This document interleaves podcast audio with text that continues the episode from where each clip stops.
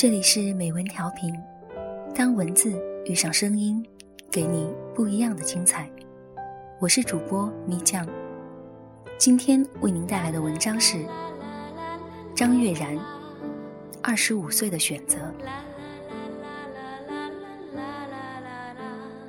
二十五岁那一年，张爱玲出版了她最重要的小说集《传奇》，与胡兰成的那段低到尘埃里的爱情。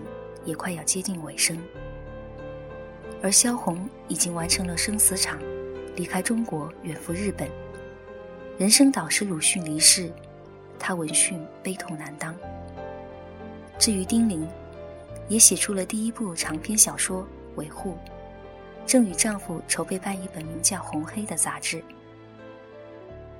二十五岁的林徽因，生下她和梁思成的女儿梁再冰。粗略看过来，对于那些民国名媛来说，二十五岁，人生中的大事大抵已经发生。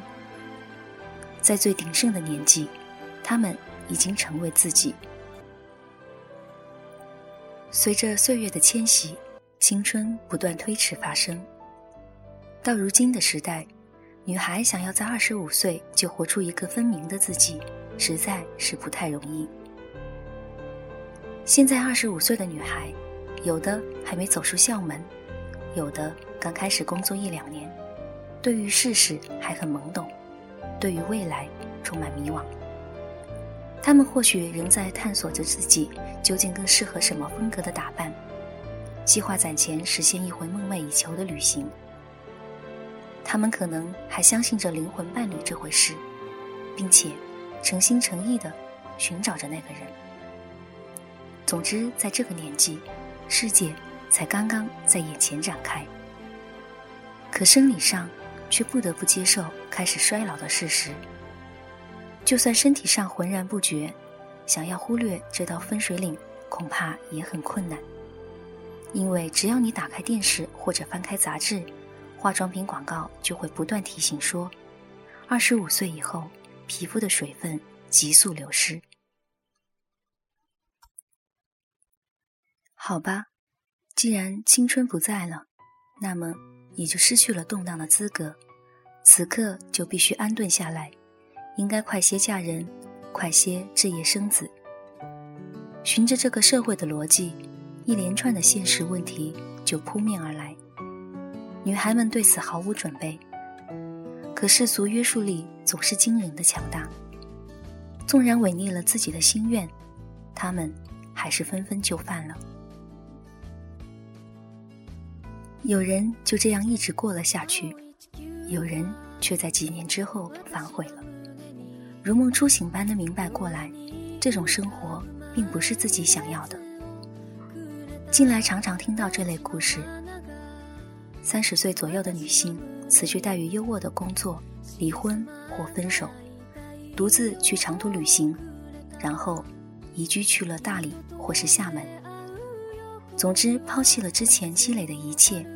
选择开始过一种自由自在的生活，怀着某种对青春的亏欠，他们几乎任性的宠爱着自己。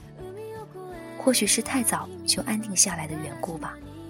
他们说，感觉二十几岁的时候，都好像是在为了别人活。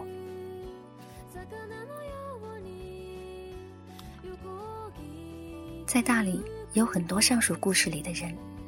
开着小小的餐厅或咖啡馆，养着缱绻的植物，慵懒的猫狗，耐心地做着店里各种琐事，努力的，甚至是有点刻意的，热爱着生活和大自然。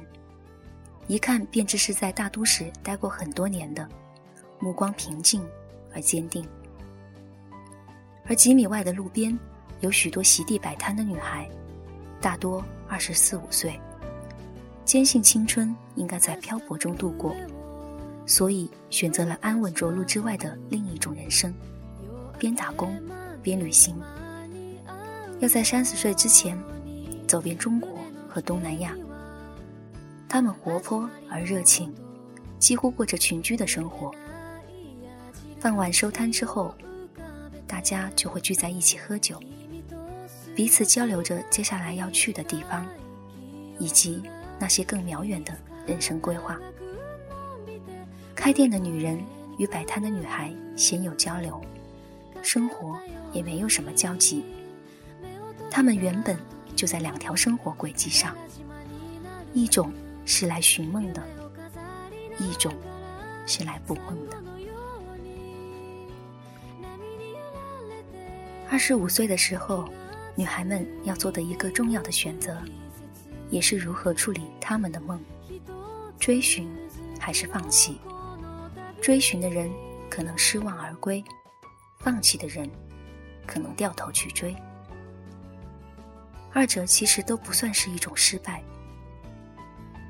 应该清楚的是，二十五岁的选择，并非是一劳永逸。它不过是通向一段或长或短的生命体验。